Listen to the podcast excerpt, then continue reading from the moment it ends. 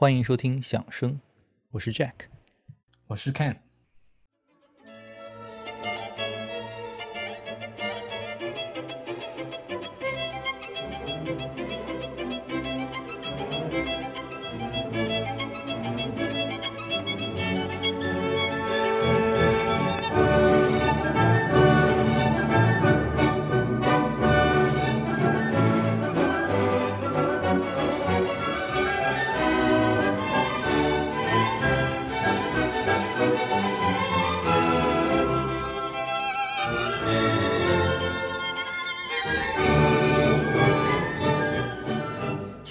说到小提琴协奏曲的创作，背后一定啊，一般都离不开一位独奏家大佬的技术支持啊，比如之前节目我们曾经欣赏过的门德尔松，或者说是贝多芬的小提琴协奏曲，那么作曲家呢都会和当时的一位小提琴演奏家会有着非常密切的联系。然而有一些小提琴协奏曲呢，则可以说是完全就是为这件乐器而创作的，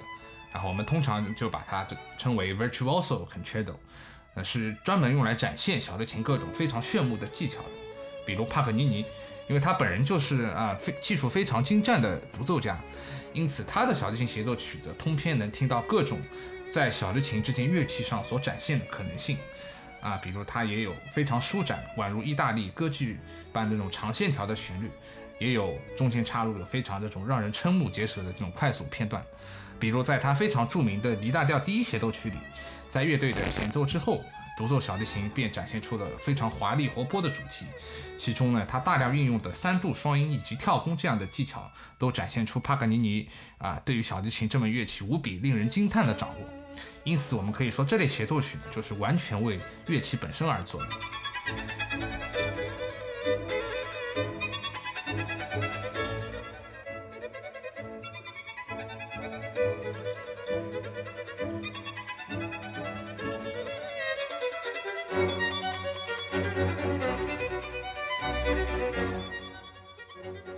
小提琴家自己所创作的协奏曲之外呢，另外一些种类的小提琴协奏曲，则是提献给当时啊非常赫赫有名的演奏家的啊，比如法国作曲家圣桑的第三小提琴协奏曲，则献给了当时西班牙小提琴家萨拉萨蒂。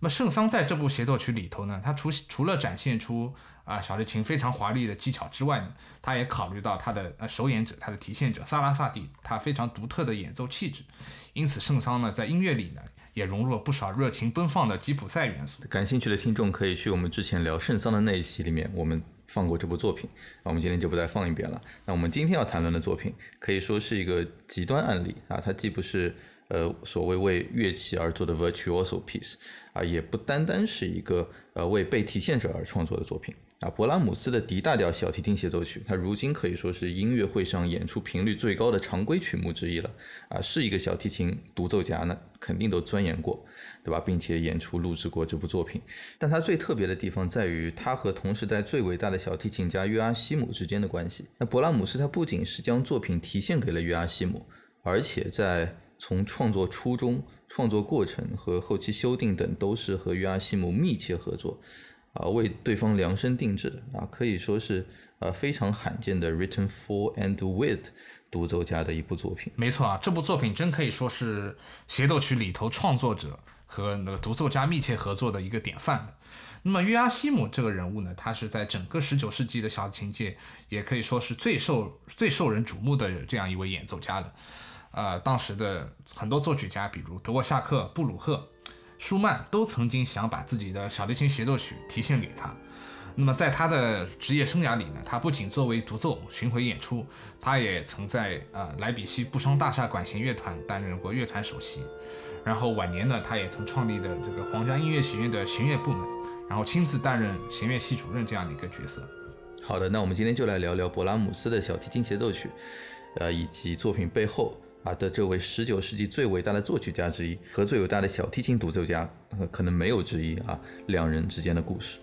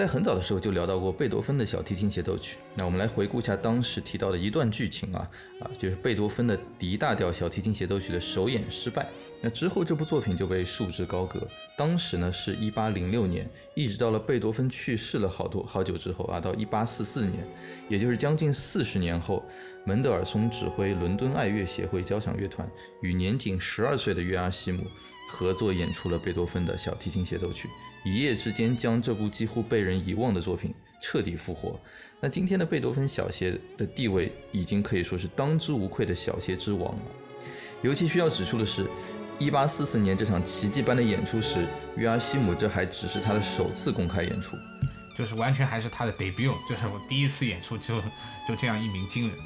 所以说出名要趁早，还真不是骗人的。那么约阿希姆他这个职业生涯的起点。比真的比大多数小提琴家职业生涯的顶点都还要高呢，真的，想必就算活在二十一世纪，也很难找出哪位小提琴家在十二岁就能跟民团，然后演奏还是贝多芬这样的小提琴协奏曲。我觉得应该是找不出来这样这样一位人物的。然后从此之后呢，约阿希姆呢，他便一跃成名，成为了音乐界的宠儿。那么他收到的提线作品的数量多达二十五件，跟当时音乐界的巨佬一般存在的舒曼呢，也始终保持着非常长期的合作。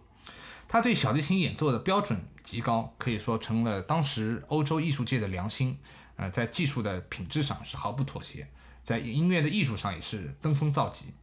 啊，想要了解约阿希姆演奏艺术的听友们，其实可以不妨上 YouTube 啊，可以搜索他的一些呃仅存不多的一些历史录音。啊，有他演奏的勃朗姆斯的匈牙利舞曲，尽管录音音质无法和当今 现在的技术相比，但是啊，从中我们还是可以非常明显听到他独特的柔音，以及当时非常啊约阿属于可以说是独属于约阿希姆的这种技巧，叫 portamento，就是在拉一个非常抒情性的旋律，在换把的时候呢，他都会加上非常啊非常呃非常 special、非常有独特的那种滑奏的技术。这种技术在当今应该说可以说已经是销声灭迹了。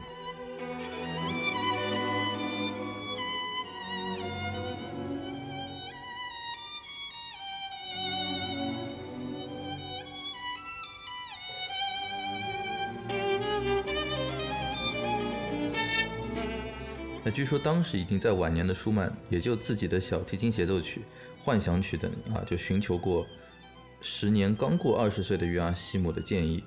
啊。不过当时的年轻的约阿希姆，他真的是很谦逊啊。呃，我们后面也会说到，他不是一个，他他是一个蛮 insecure 的人啊，他不是一个就是很有安全感的人，所以对老大师的作品，他根本不敢妄加评价。啊，舒曼怎么写，他就怎么拉。啊，我我不给你任何指导建议。那我们如今回头看，其实舒曼是吃了自己年纪大的亏，对吧？约阿西姆跟他有代沟，所以没有办法跟你情同手足的玩，啊，只能把你当神供着啊。而与约阿西姆同龄的勃拉姆斯的运气可以说就要好很多了啊！是的，因为作为同龄人嘛，那约阿西姆才可以啊非常放松自如的啊和他密切协作。勃拉姆斯最早呢是以一名钢琴演奏家的身份出道的，那么他在汉诺威的时候作为钢琴伴奏和另外一位匈牙利小提琴家叫雷曼尼呃合作演出的时候，那么与雷曼尼的匈牙利老乡约阿西姆啊两人是初次相遇。啊，两人在闲谈勾搭了一番之后，啊，发觉非常情投意合，都觉得对方是块好料，而且在音乐上呢，也都有着非常相同的那个 aesthetic values，就两人在音乐对音乐的审美的呃审美的看法上，很大程度上是达成一致的，所以很大程度上，他们两人就形成了一种志同道合的情谊。哎，这个志同道合这个词，我觉得还是很准确的啊，因为就我们事后看来，虽然两人的友谊就是。长达四十四年啊，可以说传为佳话。虽然当中也不是没有波折啊，但是这份友情并非我们现在想象的，就是两个好哥们儿啊，喝酒聊天致青春的那种味道啊。其实两人的性格都不是那种特别好相处的啊。比如说这个约阿西姆，他是一个很敏感的人啊。勃拉姆斯就认为他这人呢 hypersensitive，啊，他就勃拉姆斯后来回忆的时候，他说，就早人两个人还过从甚密的时候，就约阿西姆就就经常会跑到他家啊。然后坐在他的 bedside 啊，坐在他的床边，就问勃拉姆斯说：“你是不是真的爱我？”呃，因为自己的心里总是很怀疑啊，可能是因为约阿西姆觉得勃拉姆斯虽然他不是小提琴天才，但是要论音乐天赋，约阿西姆认为勃拉姆斯要超自己好几条街。那勃拉姆斯一听这个约阿希姆这种问题，就老脸一红，就很尴尬啊，说就咱们俩就就这么做朋友，别问这么尴尬的问题，行不行啊？就另外另外一方面，就约阿希姆后来也吐槽勃拉姆斯的性格啊，说勃拉姆斯这家伙太自我中心，说话特别直啊，只要是他不喜欢的事儿啊，不是甚甚至只要是他不感兴趣的事儿。甚至不合他情绪的事儿，那勃拉姆斯就会忍不住冷嘲热讽啊。所以从这个角度来看呢，两个人这么多年的友谊当中啊，他们甚至都从来没有在同一个城市生活过啊。嗯。而且那会儿也没有 Instagram 是吗？对吧？所以我觉得两人之间的这个关系，因为或者说距离，应该说是保持的对他们俩来说相当健康的啊。只是常年保持一种就是音乐同行的交流和规律性的那种合作演出关系。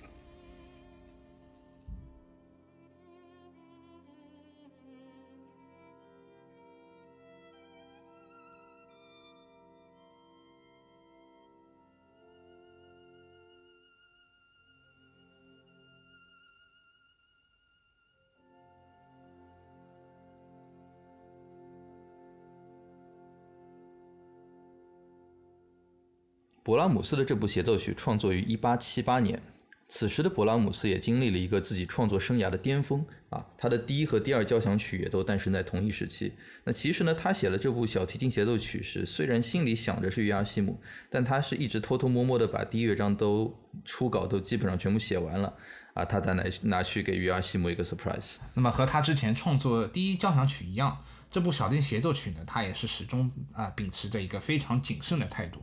啊，因为他我们之前说到他，他本身是作为一个钢琴演奏家嘛，所以他对小提琴演奏的技术呢，其实了解并不是很多的。因此，这部作品从成型到最后完善的过程，很大程度上其实依赖于约阿希姆的。那勃拉姆斯呢，甚至让约阿希姆直接在总谱上做做改动。啊，除此之外呢，之后音乐学家也发现了两人通过大量的这种书信的交流，探讨了很多的小提琴的演奏法。啊，从不同的 articulation，就是现在我们所讲的发音记号，这种非常细微的差别，到啊大的话就是说，呃乐团的配器跟独奏家之间的关系，啊都无不展现出勃拉姆斯在这部协奏曲上所花的功夫，啊以及他与约阿希姆的深厚情谊。那勃拉姆斯他始终作为一个非常有着 symphonic mind，就是他始终有着非常浓厚的交响曲情节的作曲家。那么这部协奏曲起初呢，他还曾设想把它写成一部。啊，四个乐章的协奏曲，因为交响曲我们一般都是四个乐章。那么，但是他在和约阿希姆这样书信通气之后，啊，他就收回了这个雄心勃勃的 idea，那么去掉了中间的两个乐章，他取而代之呢，重新写了一段旋律非常非常优美的那个慢版的第二乐章。那么，最终这部协奏曲呢，在一八七九年新年啊，就元旦那一天在莱比锡得以首演。啊，指挥和独奏呢，正是勃拉姆斯和约阿希姆两人。呃，当时演完后啊，据说场内是响起了这种啊，只是这种出于礼貌的掌声啊，鼓励一下。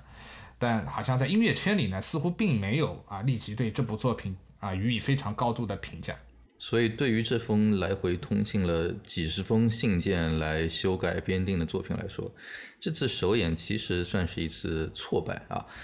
嗯，而且我觉得首演受挫，似乎真的是如今看来伟大的那些小提琴协奏曲的宿命，对吧？前有贝多芬，后有老柴，好像就是首演的反响都都甚至没有比这次更好。那勃拉姆斯从这次首演受挫之后呢，也是有点有点郁闷啊，他就直接从之后的维也纳首演当中，他就从指挥台上撤退了。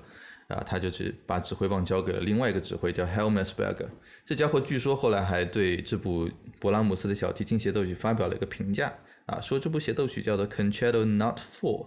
But Against。The violin，哎，看，就是你，你觉得这部作品到底它特殊在什么地方？会是这个这个这家伙有这样的一个评价啊？听起来感觉他他很心疼这个小提琴的样子。勃拉姆斯这部小提琴协奏曲啊，和其他我们现在所常听到的一些协奏曲很不一样的地方啊，首先是在于它有一个啊非常完整的，然后非常算是比较冗长的一个乐队的前奏，然后在独奏进来的时候呢，它已经建立在一个。呃，乐队非常情绪非常饱满的一个基础上，然后它的调性呢，也并不是啊以它的那个主调性 D 大调啊开始的，它是一个非常具有紧张度的 D 小调。然后我们可以听见独奏在进来的时候，就首先要演奏演奏的非常有力。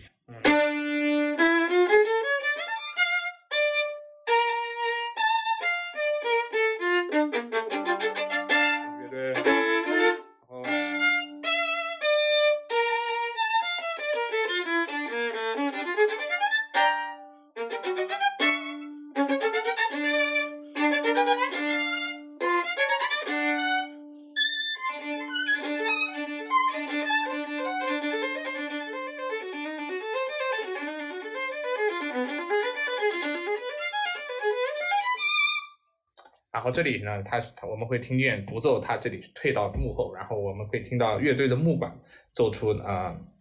这个协奏曲的一个主题。然后它这里对非常巧妙的写法呢，是这里独奏通过五连音、四连音、三连音这样递减的一个这样的形式，逐渐逐渐慢慢的过渡到呃 D 大调它这个调性上面。所以我们会听到这里是这五连音。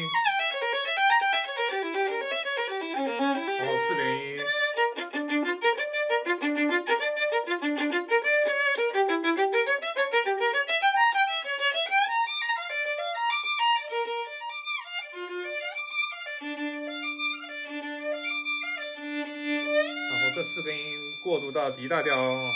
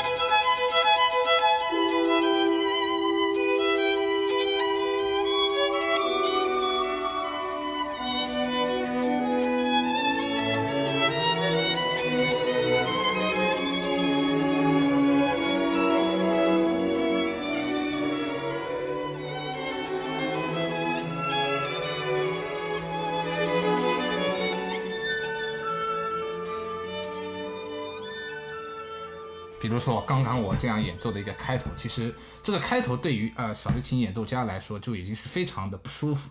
啊，因为一般小提琴协奏曲我们听到的，其实它它整个情绪是一个慢慢的 warm up 的过程，但这个协奏曲它开门见山就就如此的，好像是在和乐队这种对抗，然后它一进来就是非常非常强有非常 powerful 的一个情绪，这这点我其实觉得就可以。就就就就验证了之前那个 Helmersberger 他所说的这个啊协奏曲不是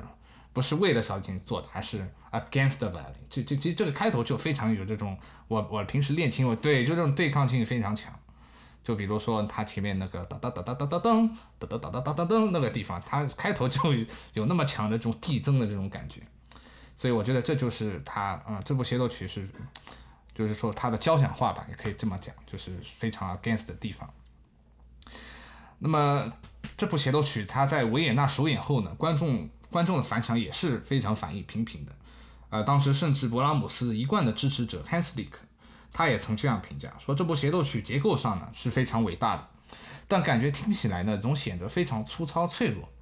那勃拉姆斯和约阿希姆两人也并没有对这样的反响感到生气啊。那么他们在演完后呢，又对这部作品啊做了不少的改动。啊，甚至勃拉姆斯在之后一段时间内，他都没有允许这部作品进行出版。然后最后是随着约阿希姆不断的这种啊那种非常 detailed、非常精细的这种修改啊，以及站台，以及观众的品味的变化，就是对于这种啊非常 symphonic，对非常交响化，然后厚重感非常强的协奏曲逐渐接受，那么这部协奏曲最终赢得了人们的肯定。哎，这部作品它有有多少个版本的华彩？就我很好奇，勃拉姆斯他自己有有写这个 cadenza 这个华彩这个部分吗？这部协奏曲之后呢，的确是有各种各样的独奏家也好，作曲家也好，为他写了很多不同不样的各呃各种各样的这种华彩。但是呢，如今在音乐会舞台上或者说是唱片里面啊，我们所听到最多的版本呢，还是属于约阿希姆自己所写的华彩。啊，勃拉姆斯他他本人呢，其实并没有为这部协奏曲创作过任何的华彩，华彩这个部分呢，是之后是完全推给了约阿希姆。啊，但我觉得从我从我个人角度来说，其实这部协奏曲的约阿希姆所写的华彩也的确是非常成功的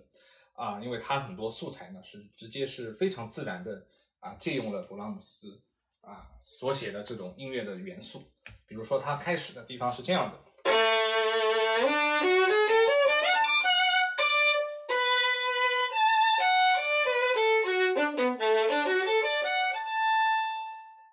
这个这个其实是和布拉姆斯之前城市部呃小提琴刚进来的时候，他的素材是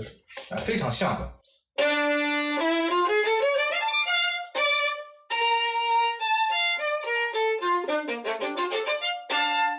啊，他改成了，然后之后呢是有很多这样抒情性的这种双音的这种啊魔镜。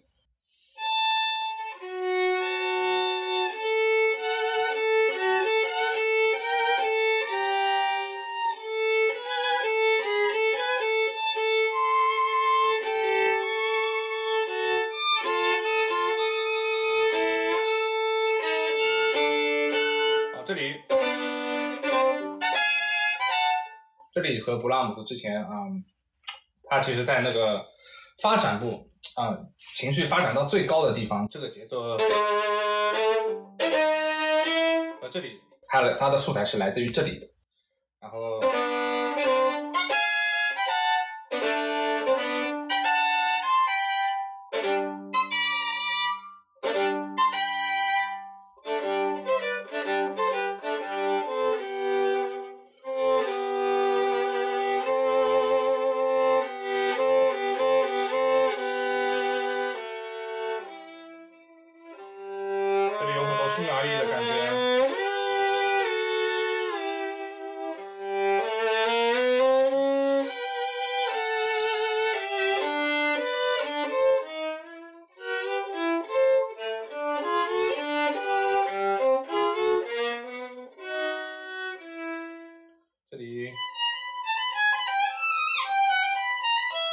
素材是源自于布拉姆斯，他的也是来自于发展部这里。哦，约阿希姆是对问，然后答案。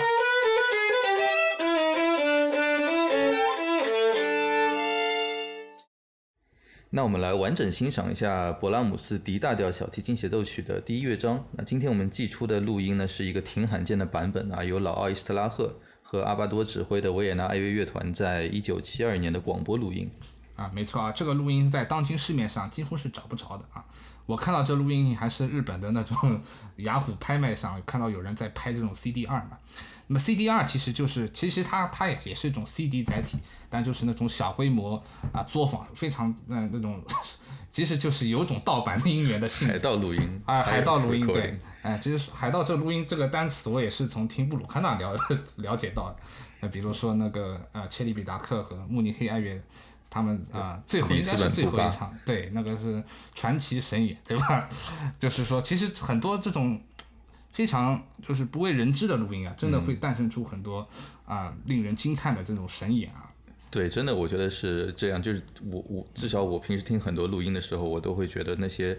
啊在观众席里面偷偷录下来的这个一些啊一些一些演出，会让我觉得比一些商业录音听起来更加好听，而且更加有人味儿。对，你甚至能感觉到这个啊音乐厅里面的这种气氛，而且录音效果也很好。就比如说我们现在要听到的这样一场演出。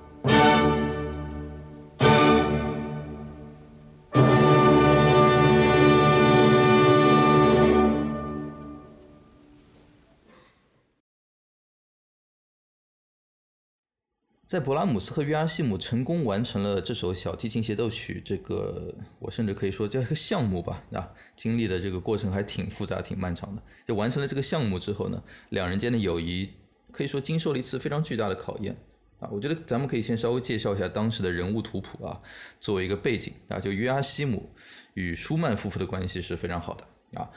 那。也是约阿希姆将勃拉姆斯带进了舒曼夫妇的 inner circle 啊，带进了他们的生活当中。那约阿希姆与舒曼的妻子，呃，伟大的钢琴家 Clara Schumann 合作过至少有两百多场啊室内乐的演出。那约阿希姆后来娶了一个名叫阿玛丽的歌唱家为妻。那阿玛丽也是一名非常了不起的艺术家啊。呃，舒曼去世之后，他的遗孀 Clara Schumann 和阿玛丽也经常同台演出。